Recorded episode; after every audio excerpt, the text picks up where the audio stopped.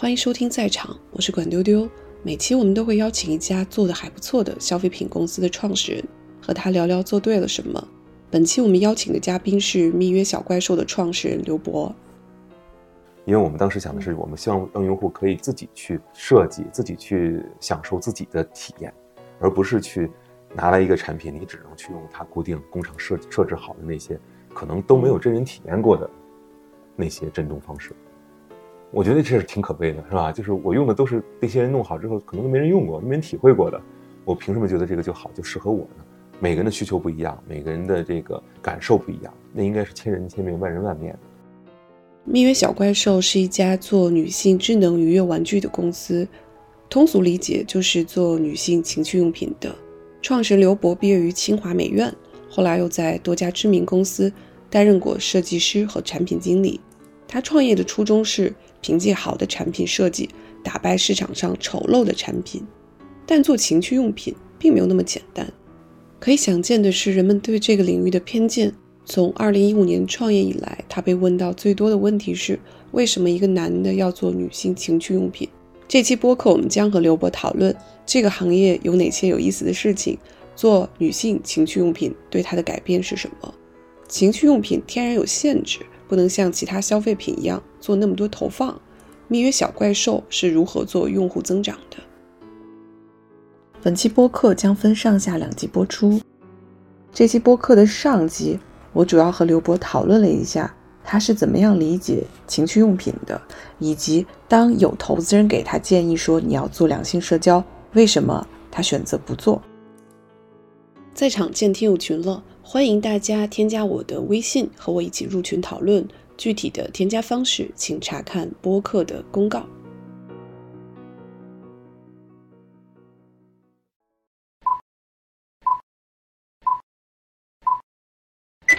当你最早决定做的时候，你怎么去理解它？到后来，你什么时候发生改变？嗯，这改变其实是个过程。最开始的时候想的其实比较简单，嗯，就是当然，我觉得到今天为止也是也是初心，对，就是并不是觉得这个行业，当然碰到这个行业其实还是挺偶然的哈，在自己创业方向上去选择嘛，还是挺偶然的，嗯，但是呢，看到这个行业之后呢，我觉得这个行业可能跟我之前不太了解它的时候，或者跟很多其他人不太了解的，其实是有很大的差异的。对，然后我觉得大家拍脑袋想的话，哎，这行业太 low 了，这行业太丑了。然后呢，你把它做的美一点，把它做的好一点，可能你在中间就能找到赚钱的机会哈。大家可能通常会拍脑袋这么想，但其实我当时也看到，我说这个之所以有这个行业存在，之所以有这么多人去使用这样的产品，其实是对生活更高的一个要求，并不是一个说是完全生命中不可脱离的一件事情啊。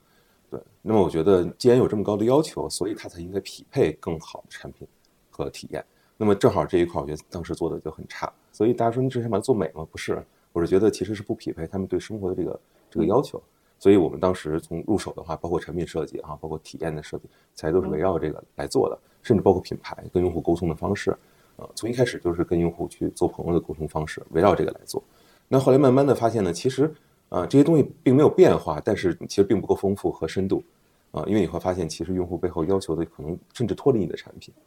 然后他的人生也在不同阶段的变化，对，然后他不像说衣衣食住行那样的东西，可能是每天不可或缺的，但是他的心可能会一直跟你在一起。所以当你做个产品或者跟他做一次脱离产品的交流的时候，你负的责任也也很大。所以就在这个慢慢的过程，慢慢了解用户、了解领域的过程中，就产生很大的变化。比如现在我们这个除了本身既有的在产品、在研发在这方面投入之外，我们就增大了很多的呃用户服务的投入。那这个服务不是简单的说用户买走了来跟你说有什么问题，或者有有什么有什么疑问，不是。我们的很多服务其实是在这之外的。比如说呢？嗯，比如说举个例子哈，就是，呃，像我们社区里边，然后呢有一个栏目叫“有些话只对小怪兽说”。那我们其实作为一个倾听者，嗯，然后呢我们作为一个平台，让更多的跟他类似的人能够听到这样的这个心声和故事。其实我们也在做一种服务，而这个服务并不是我们靠研发、靠产品去实现的。但是对于我们用户来说，我们觉得这个服务的。价值不亚于我们的产品和我们提供这个功能。刚才说到了服务，嗯，你做了多久开始意识到其实这个服务挺重要的，或者原来没有想到，原来你就想产品就做好产品就可以了嘛？那哪个阶段都觉得服务重要了？我其实没有一个具体的时间，但我觉得是分分两个阶段。嗯，就第一个阶段呢，是认为简单理意义上的客服很重要，对。但是逐渐中间就开始转变为，其实觉得客服只是服务中很小的一部分，真正的这个服务是超越了客服。你做产品也是在服务他们，对吧？对。然后我们就会去想说，为什么用户会愿意跟一个品牌，跟一个所谓的消费品品牌来说这些跟这个产品可能无关的话？那一定是背后有在心理上有他的这样的一个预预期或者期许吧。那我们既然被选中能够去做倾听，那反而我觉得这块应该做的也是可以去放大的。你创业以来最感动的事情是什么？所以就问我这种问题，我我真的感动的事情其实挺多的。每天往前回忆，其实都会有感动的一个点。那有的时候是被用户感动，然后有的时候呢是被这个可能被团队去感动，然后但是有的时候是跟团队一起被用户感动，这些情况。都挺有的，用户愿意去去跟你去分享一些这个生活中感情中的这个事情。对，然后呢，其实我们是陌生人，对吧？那可能我们呃一些同事跟用户已经呃有来有往，大家已经近似一种朋友关系了。那对我个人来说，可能还是有点遥远的。但当我看到的时候，发现他其实是在给我们讲故事，然后是在给我们这里边所有跟他一样的这些人在讲故事。然后我觉得啊，我们何德何能，然后做了一个产品，让大家可以敞开心扉。嗯，然后呢，包括有些用户像有些节日啊，嗯，然后会给我们送礼物。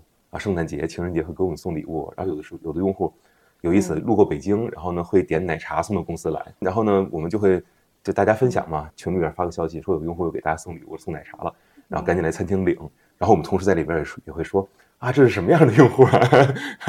就是也这其实说这个话的意思就是说，像很多来自各行各业的同事，对吧？有可能他们在过去的这个呃职场里边没有遇到过这样的事情，那这一刻他们觉得自己离用户就很近，也在被感动。感动是一方面，会让你反而更有压力，就是你你你怎么能够去值得人家对你付出这样一个这方面的感情啊？甚至包括我们呃有一些这个用户的这个这个群啊或者什么样的啊，在里边可能有些用户因为也都是陌生人嘛，可能会有一些在里边讨论起来也会有些争论或者怎么样的，那同时就会有我们的用户主动站出来，然后去去化解，然后去去维持秩序，然后甚至都不需要我们去处理。那我觉得为什么用户这样？你也不给用户发钱，用户也要花钱买你的产品。那我觉得背后还是一个认同。那到底认同你什么呢？我觉得还是通过我们呃产品，通过我们做的这些服务的事情，然后用户认同你小怪兽背后精神的属性吧，比如平等，然后呢，比如说这种尊重，然后比如我们认为人人之间应该有更多的爱。我还看到你之前的一个采访说，呃，有一段时间可能没有拿到那个那轮融资，然后。很多就是很多员工也没有离开，大家还一起吃了顿饺子，是，就那是一个怎么样的故事？当时呢，其实那个时候陌生人社交还比较的火，然后你知道小怪兽，我们其实天然的，大家都会认为你们你们是更适合做陌生人社交的，对吧？嗯，所以呢，当时的投资人呢，就是非常的坚定的希望我们去做陌生人社交，但实际上我们对这个有自己的思考，因为我觉得陌生人社交肯定是一个也是个很好的领域，小怪兽天然也有这样的优势。但是我们觉得在其中的尺度把握上，就刚才提到的用户的平等、尊重这方面，我们觉得尺度把握上，我们宁愿保守一些。对对，然后但是呢，可能投资人这块跟我们有些分歧啊，所以呢，当然他投资的话，可能着重于投投这一块。那于是我回来的话，跟团队也做了很深入的沟通，就是到底是不是我们这群人要做的事情。如果真的这样的话，因为我们知道我们刚才聊到了资本，是吧？有的时候资本会对你的业务产生很大的影响。对 对，那你你钱拿了的话，你其实就需要。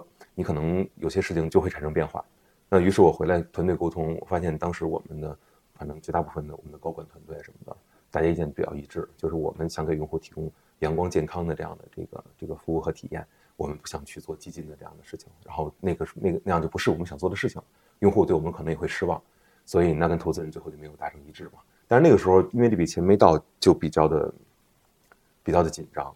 但是我但是恰恰因为之前我们团队自己内部有自己对初心的理解，然后我们也做了这个深入的沟通，所以大家对这件事情就是就并没有那么激烈的反应，对吧？而且也知道来龙去脉，知道我们为什么选择不要。那既然选择了不要，遇到了困难，大家就一起来扛。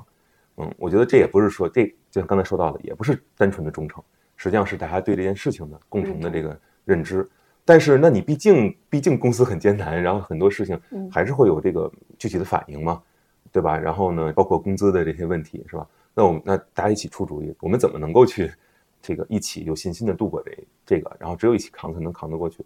那于是就有同事说说越这个时候，我们越应该表现出来，我们有有自信，坚定我们这个事情做的是对的，坚定我们这群人是对的。恰恰这个时候搞团建，那咱们集体一起包饺子。那没钱我们就做花钱少的事儿，就一起来包饺子，所有人都参与，大家抽签分组，有的分的擀皮儿的，有的分的和面的，打破所有的部门，然后非常高兴。然后呢，他就是借着吃饺子也聊了很多，就非常好。就是大家既没有对这件事情造成很多的这种消极负面，反而还促进了这个团队的团队的凝聚力。那怎么度过呢？因为你说呃，就是嗯，钱已经很紧张。对，那后来当然我们还是有这个，还是去积极的去做融资嘛，解决这个眼前的困难。对，因为当时因为融资已经谈，当时前一轮已经谈到很后期了，所以你很多前置的一些业务已经花钱花出去了，所以才会造成这样的这个这个问题嘛。那当时于是就开始在业务上业务上做调整，然后调整产品的节奏，然后调整其他的营销各方面的这个节奏。那是哪一年？啊，我没记错的话，应该是一。一一八年吧，嗯，那一八年的时候。那如果今天其实看作为一个 CEO，你没有预估到这个钱可能，嗯，就是融资可能不到位，其实是对现金流的把握也好，节奏也好，是的，是的，是的，嗯，这个我觉得所有的这个 CEO 可能都都有可能经历这样的这样的这个这个时刻，这也是可能是你必然要交的一个学费了。就像大家说，你创业到底中间都能学到什么？我觉得学到很多都是这些东西。嗯，你通过一些具体的事情，然后让你重新去反思你，重新去反思你看待一个事的观点，以及处理一个事情你的你的反应吧。嗯，你现在对现金流把握是更，就是会更紧张。对，肯定是这样的。我觉得创业其实本质上你做的是生意，我们只是想做更有价值的生意，对吧？你对这个生意有敬畏，我觉得是每一个创业者必须的。更早期的话，像我们之前在一些呃更移动互联网的这种行业里边的时候，那个环境跟现在也也不一样。然后呢，情况也不一样，大家所有人的心态也不一样。那个时候可能你视角更短，然后呢，更多的是依赖于融资，然后烧钱做模式。然后，今天慢慢我觉得很好，回归本质了。回归本质的话，其实对人的挑战会更大，然后你也会更踏踏实实做好东西。嗯，我觉得是好事儿。怎么样招到这么优秀的人的？你招的时候肯定不知道，你招的时候你很难去做这么深入的判断。我觉得一个团队哈，就是如果你自己真的坚信你自己的初心。然后你你在工作中方方面面你去坚持，然后你去践行，然后只要是跟你一样的人，大家其实就会形成这样共同的这个这个意愿，然后再就会表现在这刚才举的这种具体的这个方面。然后在过程中，如果不是同一路的这样的人，然后或者不认同这个的话，可能慢慢自然也就去也就筛选掉了。但真的留下来的话，大家底层的认知是非常宝贵的。而我们的底层认知其实不是简单的对公司的忠诚，嗯，我觉得我们把一切的核心其实还是。让大家都充分的认识到，我们的核心其实就是为我们的用户，然后呢，为他们去构建我们想要的一部分生活。大家都这么认同，所以当用户给我们反馈的时候，会变成一个正向的一个循环，对吧？创业以来，你被问到的最多的问题是什么？肯定最多就是你男生嘛，你男生为什么做一个呃女生的这种愉悦品牌？嗯啊，我觉得这是天然的一个很大的反差，大家对这个好奇，呃，我我觉得我也能理解。在一段时间内，你频繁的被问这些问题，你每次回答的时候会觉得讨厌吗？会，我谈不上讨厌吧，其实就是觉得怎么说呢？我觉得这个这个问题对我来说价值不高，但可能对于我的公司来说价值很高，因为大家会好奇，是吧？对，会切入。但是我仍然不是特别的乐于去回答这个问题。为什么？因为我觉得男生来做这个事儿，女生来做这个事儿不是天然的障碍，因为我们带有不同的视角，每个视角各有利弊。今天我们就做的毕竟是一个电子的。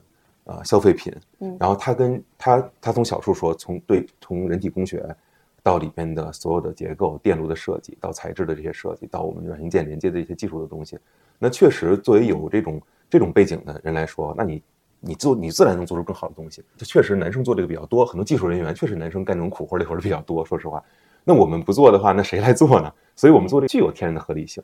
但是我也知道男生做这个有些天然的不合理性，比如我们的洞察能力是吧？自己本身的实际的这种感知能力可能会有欠缺。那我们在这块就就去补嘛，我们有团队嘛，所以我们很多女生的产品经理、设计师，然后包括我们的客服人员什么的，其实我们都是我们自己产品的产品经理，大家都可以为他去出谋献策。尤其是我们会很在乎这里边女生的这个感受，包括每一次产品的颜色，每一次产品的造型设计的时候，我们都很做很多轮的这种。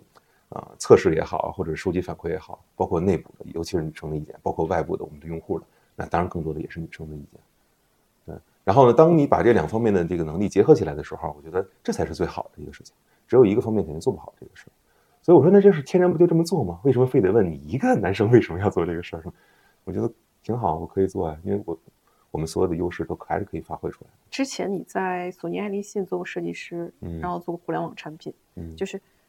这些过去的经验，你觉得对你创业以后就有什么帮助？嗯，还有一个是说，你刚才说，如果你那么那时候如果选这个赛道那么了解，你就不会做了。就是你觉得难在哪？首先说过去的帮助哈，就首先直接经验的帮助就很多了，这就不说了嘛。因为因为过去有硬有硬件的经验是吧？然后有这种工业设计的经验，然后有做 APP 的经验，直接经验就不说了。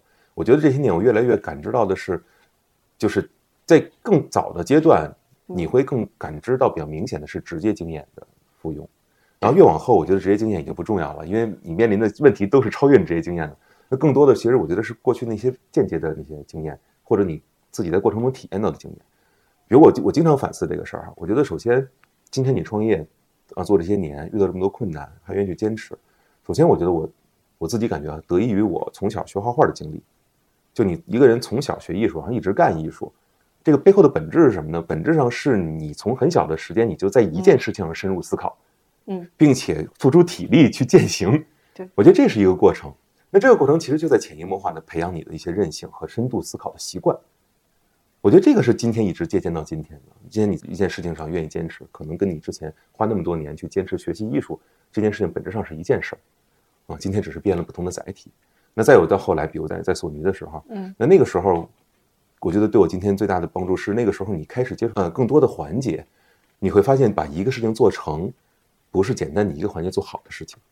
然后你需要很多环节的工作积累起来，才能够最后成为一个好的作品。而这每个环节全部都是人，每个人都有自己的想法和思考。那么如何调动所有的人，把想法思考变成一个更大的同心圆，再把每一件事情都做得更好，最后才能实现这个。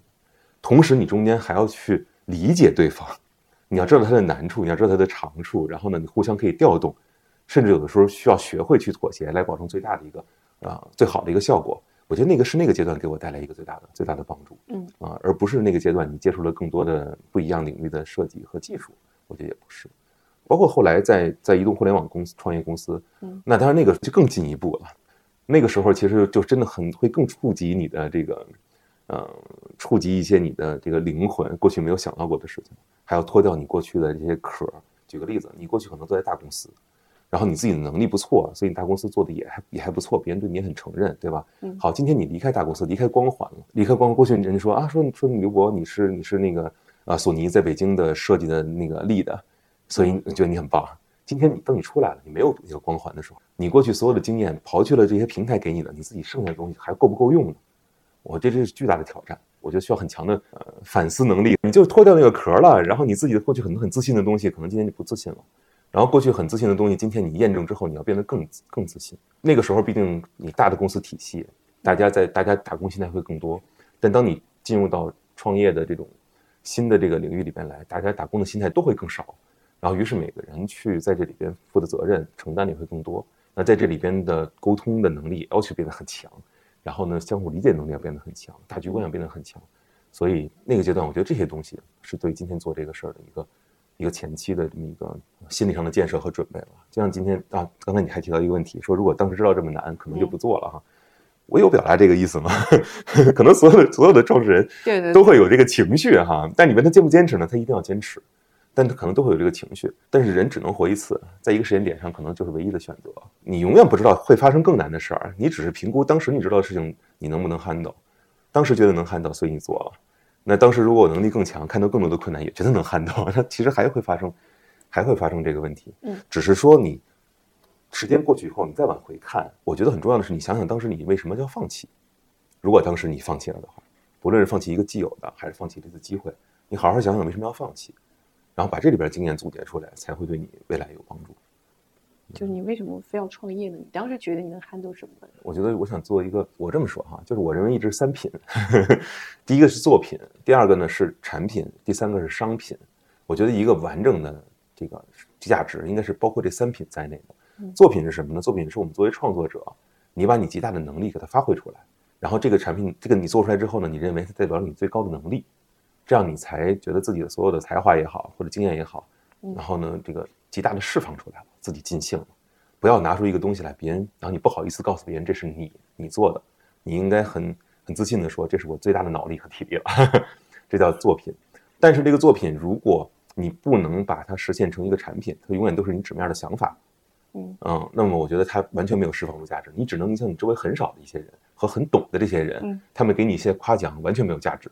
你必须把它做出来，然后呢，这样才叫产品。那么它面临的什么情况呢？这个东西可不可以量产啊？能不能落地呀？能不能做宣传啊？对吧？然后呢，价格上合就是你成本控制合不合理啊？这些东西都必须要考虑到。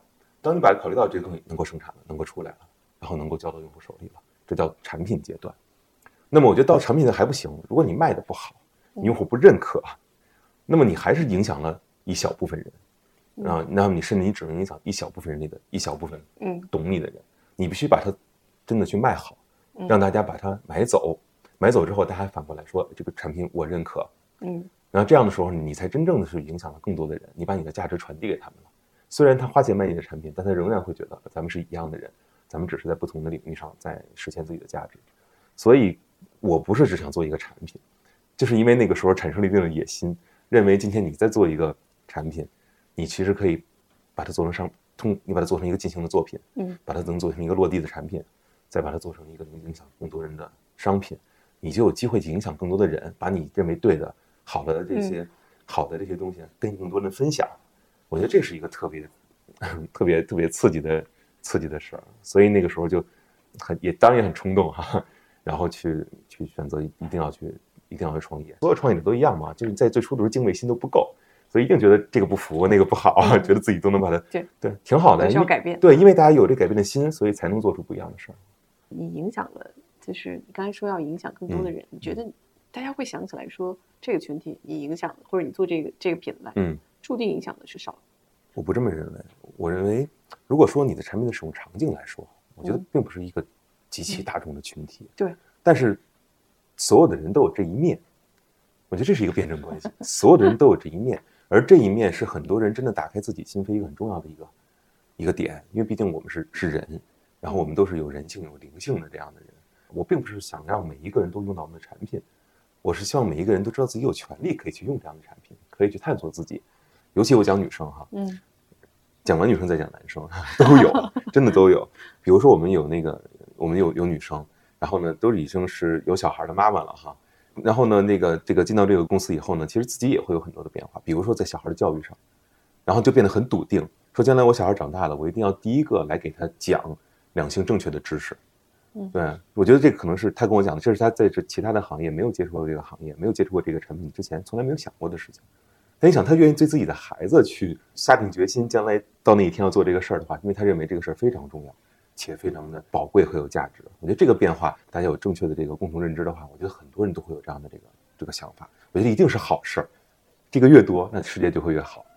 嗯，我是我自己也是，然后我那个包括我的大学同学，然后我做这个事情以后，也都会聊过去从从来认识认识十几年这么多年从来没聊到过的事儿。但是人都没有变，人并不是因为今天跟你聊了，他才变成另外一个人。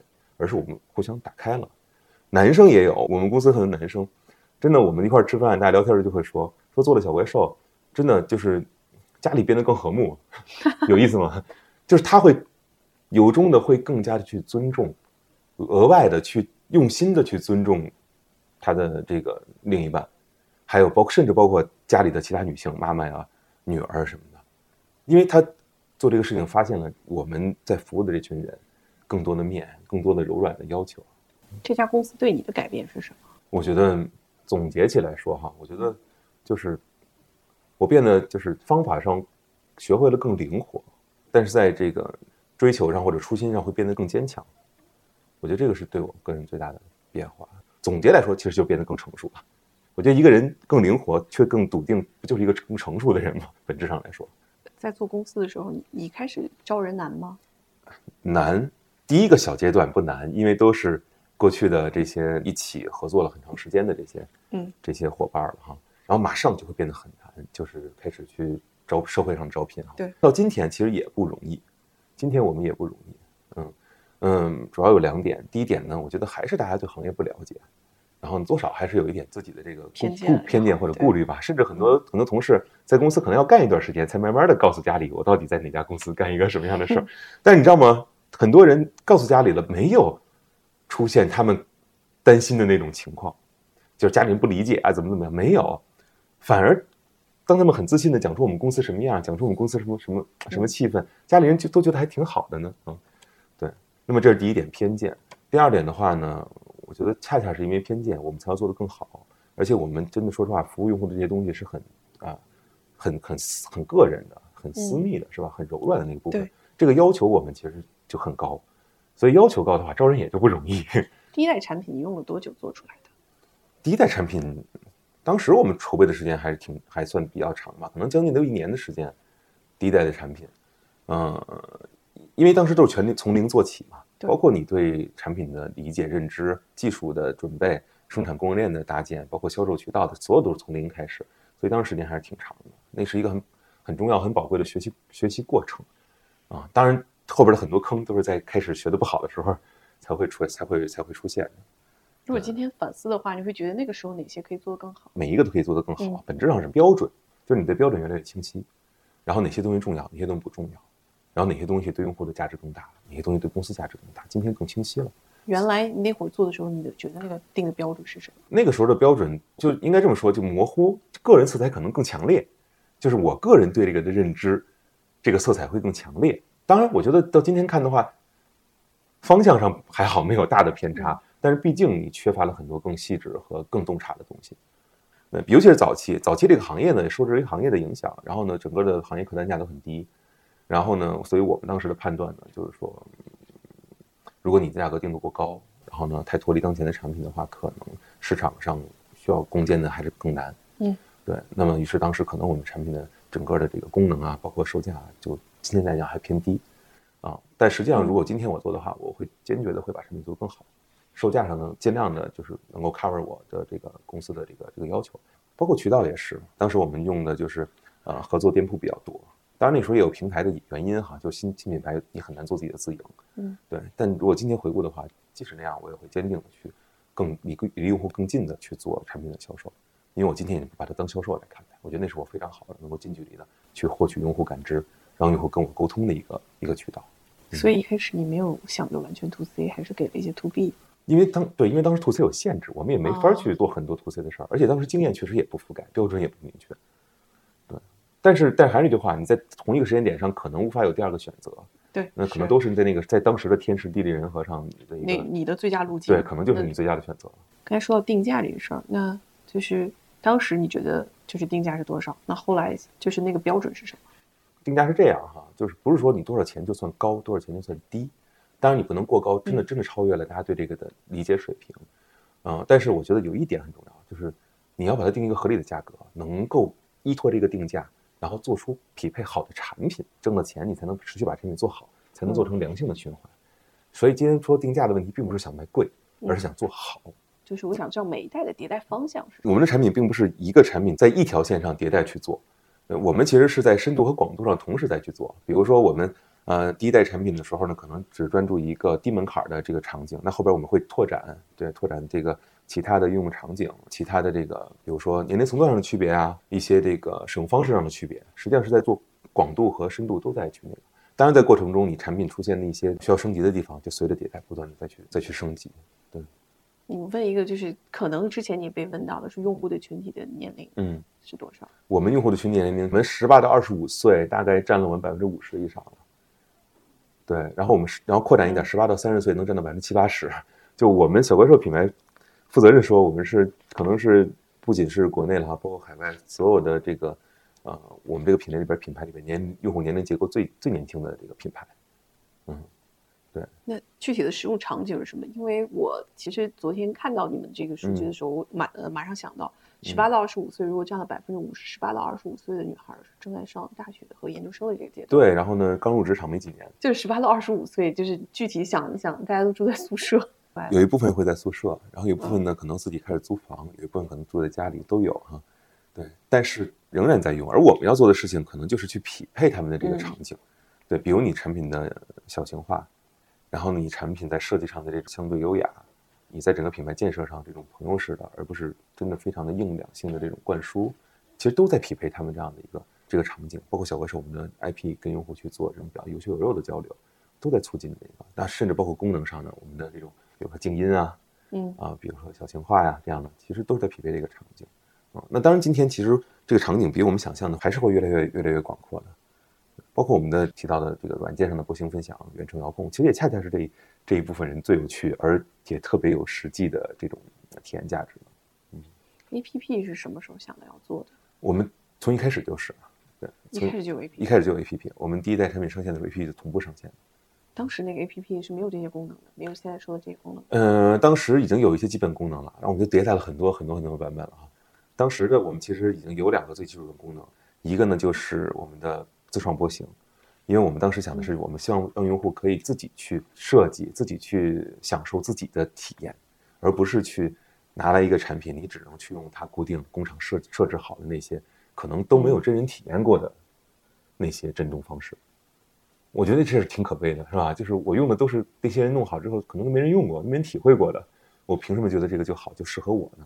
每个人的需求不一样，每个人的这个感受不一样，那应该是千人千面，万人万面的。所以当时我们第一版就做了自己滑滑屏手机，在上面去随意的调整它的节奏、它的它的强度，然后它的它的这个真正的这个变化的曲线。所以这是当时的第一个功能。那到今天也是我们最核心的这个这个功能。那紧接着就是分享嘛。同样，我们也是觉得，既然每个人的体验不一样，大家其实很好奇所有人的体验。未必我是高手，可能更多的人是是高手。那么再有一个呢，就是过去的产品，其实每个人是个孤岛。对，大家甚至会有一些这个羞耻感，是吧？是孤岛。虽然我买的时候看到了很多人买，但其实我们之间没有联系的。啊，但是我们我们认为，其实大家并不是孤岛，我们也并不是只去消费这个产品，我们只是一群有趣的人。所以我希望把这群人帮他们联系起来。让大家去能够有自信的去再去直视这个事情，所以就做了波形的分享。那你觉得自己画出来的有意思的、体验好的波形，然后自己自愿的分享出来之后，大家可以互相去使用，甚至还可以点一个赞，互相做一个鼓励。我觉得很酷的功能，然后用户也非常喜欢。用户觉得这一刻人和人在一起了，自己也不是一个人，这种感觉我觉得是个质的变化。